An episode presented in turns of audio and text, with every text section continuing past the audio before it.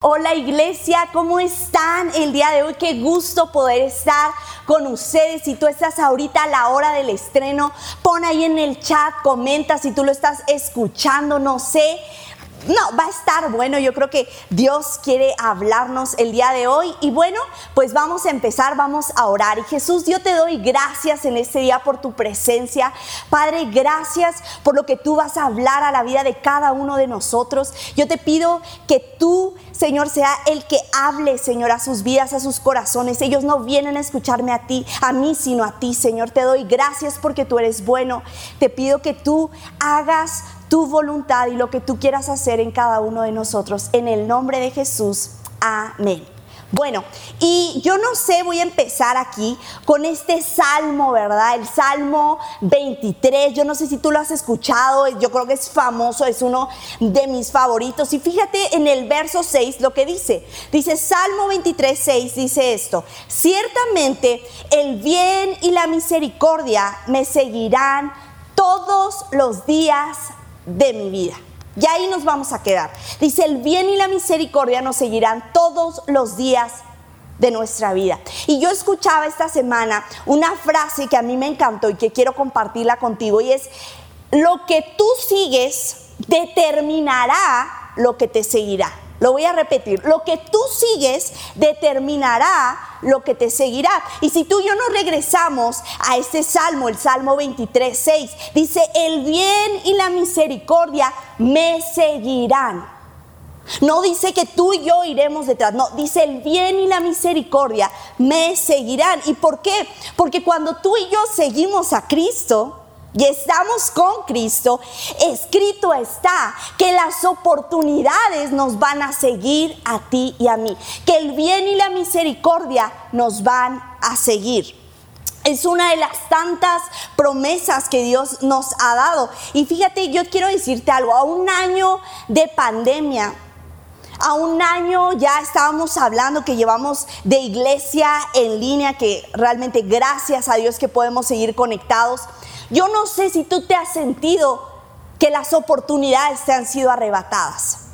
Que lo que tú esperabas, a lo mejor en tu negocio, a lo mejor un emprendimiento, a lo mejor era una expansión, a lo mejor planes con tu familia, planes en tu matrimonio, solteros, esta era, si no, pues aquí yo 2020 yo me caso, o sea, no, bodorio, toda la banda, yo no sé, y que sientes que te fueron arrebatadas y vas a empezar en la universidad presencial y el campus y los amigos y todo esto y dices, y todo eso te fue arrebatado, yo no sé.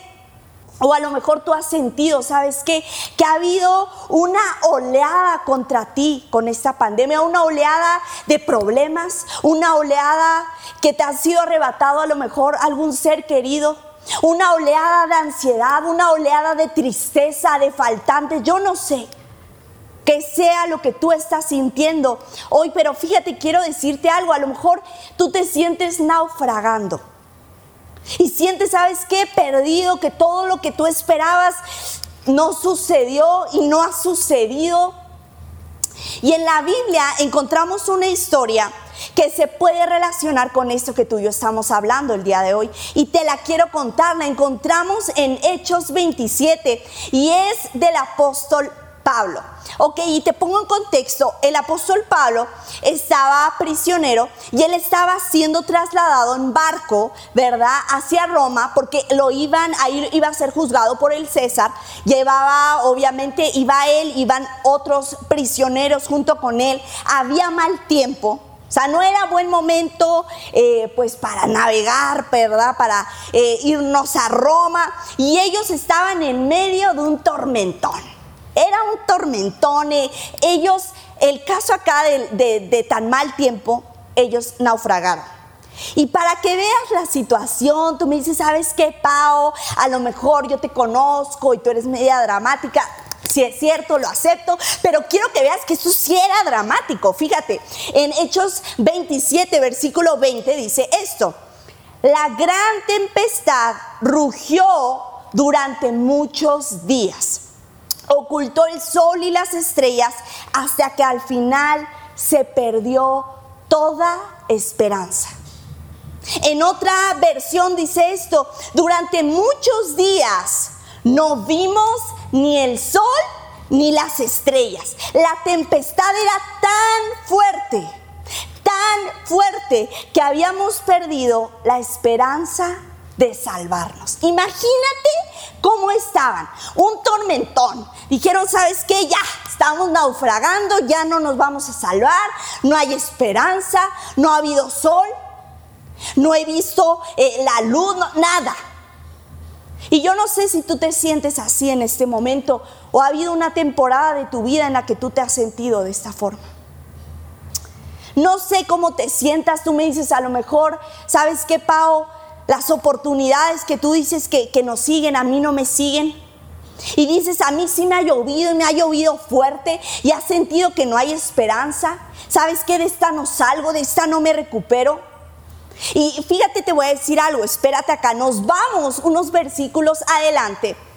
Y quiero que veas lo que Pablo, el apóstol Pablo, le dice al resto de la tripulación. En el versículo del 22 al 24 dice esto, pero anímense y yo no sé si tú eres esa persona o conoces a alguien, eh, ponme si conoces a alguien, ponme en el chat sí o confirmo o algo que tú quieras poner. De esa persona que siempre ve el vaso medio lleno. Y que llega y sabes que todo va a estar bien y todos en crisis, llorando, no, y no, tranquilo, todo va a estar bien, todo va a estar bien. Va, no, espérate, mañana va a salir el sol. ¿Sabes ese momento? ¿Conoces a alguien así? Y que ayudan, ayudan, ¿sí o no? Claro que sí. Y aquí Pablo dice, pero anímense. Ninguno de ustedes perderá la vida, aunque el barco se hundirá. Y quiero hacer aquí, un, te voy a meter unos paréntesis, algo que yo quiero agregar, porque sabes que lo que nos está diciendo aquí es que a pesar de los problemas, Dios nos va a sostener. A pesar de que sientes que hay oportunidades que han sido arrebatadas para ti, Dios te va a sostener y vas a salir de esta. Sigue aquí el, el, versículo y dice, pues anoche un ángel del Dios a quien pertenezco y a quien sirvo estuvo a mi lado. Fíjate acá, estuvo a mi lado Dios está contigo en todo momento. Porque el mismo Dios del apóstol Pablo es el mismo Dios que tú y yo servimos. Dice, el Dios, aquí dice, Él estuvo a mi lado, el Dios a quien Él servía, el Dios con quien Él estaba, dice, estuvo a mi lado. Y fíjate, voy a continuar leyéndolo. Y fíjate lo que dice acá. Dice, y dijo esto, Pablo, no temas, porque ciertamente serás juzgado ante el César. ¿Qué quiere decir esto? Para Pablo, el que Dios le dijera, vas a ser juzgado ante el César, le estaba diciendo, vas a llegar a tu destino. Y te lo quiero decir, vas a llegar al destino para el cual Dios te ha creado, para el cual Dios te ha llamado. Vas a llegar al destino. Además, Dios en su bondad ha concedido protección a todos los que navegan contigo. En medio de la situación que tú estás viviendo ahorita, ánimo, ánimo, porque el mismo Dios, el mismo Dios que salvó la vida de esos prisioneros, es el mismo Dios que hoy está contigo que hoy te sostiene, que hoy está a tu favor, que te alienta, sabes que te va a dar nuevas fuerzas. Cuando estamos cerca de Jesús, el bien y la misericordia nos siguen. El bien y la misericordia nos siguen. Te voy a decir algo, Pablo estaba cerca de Dios porque él reflejaba la esperanza, la fe que Dios había puesto en él.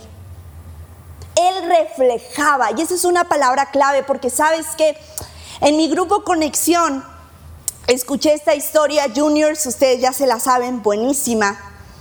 Y fíjate, te voy a decir algo, aquí un paréntesis, un corte comercial, asiste a un grupo Conexión. Si tú no te has animado, son buenísimos. No, o sea, ya, termina este corte comercial. Asiste a un grupo conexión, ponnos ahí en el chat. Necesitas estar en uno, solo faltas tú. Y, y fíjate, aquí mencionaban que tú y yo, dentro de esa historia que yo escuché que me encantó, que tú y yo somos espejos de Dios. Somos espejos de Dios. Tú y yo hemos sido llamados a reflejar el mensaje que Él ha puesto en nosotros. Y siempre te voy a decir algo, aquí algo bien importante es que tú y yo siempre reflejamos algo. Siempre reflejas algo. Ponme ahí en el chat rápidamente, siempre reflejo algo. Y aquí la clave está en que si tú y yo no pasamos tiempo con Jesús, no podremos reflejarlo. Pablo había pasado tiempo con Jesús porque aún en medio del naufragio, aún en medio del tormentón, él pudo pararse y decir, anímense, porque Dios está a mi lado. ¿Sabes qué? Dios estaba a su lado y Pablo podía llenarse de su presencia, de su verdad, de sus promesas. Podía llenarse de fe porque estaba con él y reflejaba eso hacia los demás. Si tú y yo no estamos cerca de Jesús, no vamos a poder reflejarlo. No podremos llenarnos de todo lo que Él tiene para ti y para mí. Lo estamos reflejando a Él. Quiero que te preguntes, es una pregunta que yo también me hago. ¿Lo estamos reflejando a Él? ¿O a quién estamos reflejando? ¿O qué estamos reflejando? ¿Lo estás reflejando a Él? ¿Hacia dónde estamos poniendo nuestra mirada? ¿En dónde tenemos nuestra confianza? Fijemos la mirada en Cristo. ¿Sabes por qué? Porque Cristo es el que calma tormentas. Porque Jesucristo es más grande que cualquier naufragio. Porque Jesucristo es más grande que la tristeza y la desesperanza que a lo mejor tú ahorita estás sintiendo. O la ansiedad, la preocupación, la duda, la incredulidad. Él es más grande. Si en este momento tú a lo mejor me dices, ¿sabes qué? Yo me siento un espejo roto. Me siento un espejo rayado que no puedo reflejar nada y mucho menos a Cristo. Quiero decirte algo. Déjame recordarte lo que Dios dice en su palabra y eso me encanta. Segunda de Corintios 12:9 dice esto. Cada vez Él me dijo, hablando el apóstol Pablo también, mi gracia es todo lo que necesitas. Mi poder actúa mejor en la debilidad. Dice, mi gracia es todo lo que necesitas. En otra versión dice, ¿sabes qué? Dice, bástate de mi gracia. ¿Qué quiere decir? ¿Sabes qué? Que eh, la alegría de la salvación, que hemos sido salvados, que hay gracia, que hay favor, que hay misericordia para ti y para mí. Dice, bástate de mi gracia. Cuando te sientes que sabes que no puedo, me siento que yo no, yo no encajo. A lo mejor tú estás aquí por primera vez y me dices, yo la verdad no entiendo mucho esto. Te voy a decir algo, lo que yo estoy hablando aquí también es para ti. Porque a lo mejor tú no conoces a Dios, pero Él sí te conoce por nombre y tiene un plan y un destino para tu vida. Y esas promesas también son para ti. Hoy te animo a que tú las tomes. Dice, mi gracia es suficiente, es todo lo que necesitas. Dios te está diciendo, es todo lo que necesitas. Yo estoy contigo y es todo lo que tú necesitas. Pues mi poder se perfecciona en tu debilidad. ¿Y qué estoy diciendo? No estoy diciendo que vamos por la vida siendo víctimas y, soy débil, soy es. No, ¿sabes qué? Está diciendo que con Dios no tienes que hacerte el fuerte o la fuerte todo está bien. Vivo en victoria. Soy increíble, nada pasa en mi vida. Es cuando tú llegas con Dios en ese momento personal con Él, tú y Él. Y le dices, Dios, me siento así. Y sabes que cuando tú pasas tiempo con Él, empiezas a llenarte de Él y de sus promesas y empiezas a llenarte de fe y esa gracia empieza a inundar tu vida, a inundar tu mente, tu corazón. Y entonces empiezas a reflejar su fe, empiezas a reflejar, sabes que su verdad, el decir sí, estamos en medio de una pandemia, pero yo reflejo la esperanza que aquel, que aquel Dios de la esperanza puesto en mí. Yo reflejo la alegría, yo reflejo el consuelo, el abrazo que Él me ha dado a mí hacia otros, hacia tu familia, hacia tus amigos, aquellos que están, ¿verdad?, en sufrimiento. Tú lo puedes reflejar, pero primero hay que ir a la fuente. Y la fuente es Jesucristo. Tú lo puedes reflejar y fíjate, Estábamos leyendo 2 de Corintios 12, 9, el versículo 10. Fíjate esto. Me encanta esto. Dice Pablo hablando, dice, solo dejé que Cristo se encargara. Y así, entre más débil me vuelvo, más fuerte me vuelvo. Dice, solo dejé que Cristo se encargara. Y claro que esto no está diciendo que tú y yo ya no vamos a hacer nada, no voy al trabajo, no voy a la escuela. Claro que no. Aquí lo que está diciendo es que tú llevas, dice en, el libro de Pedro, dice, echa todas, todas tus ansiedades, todas tus preocupaciones, déjaselas a Dios porque Él cuida de ti. Él cuida de ti.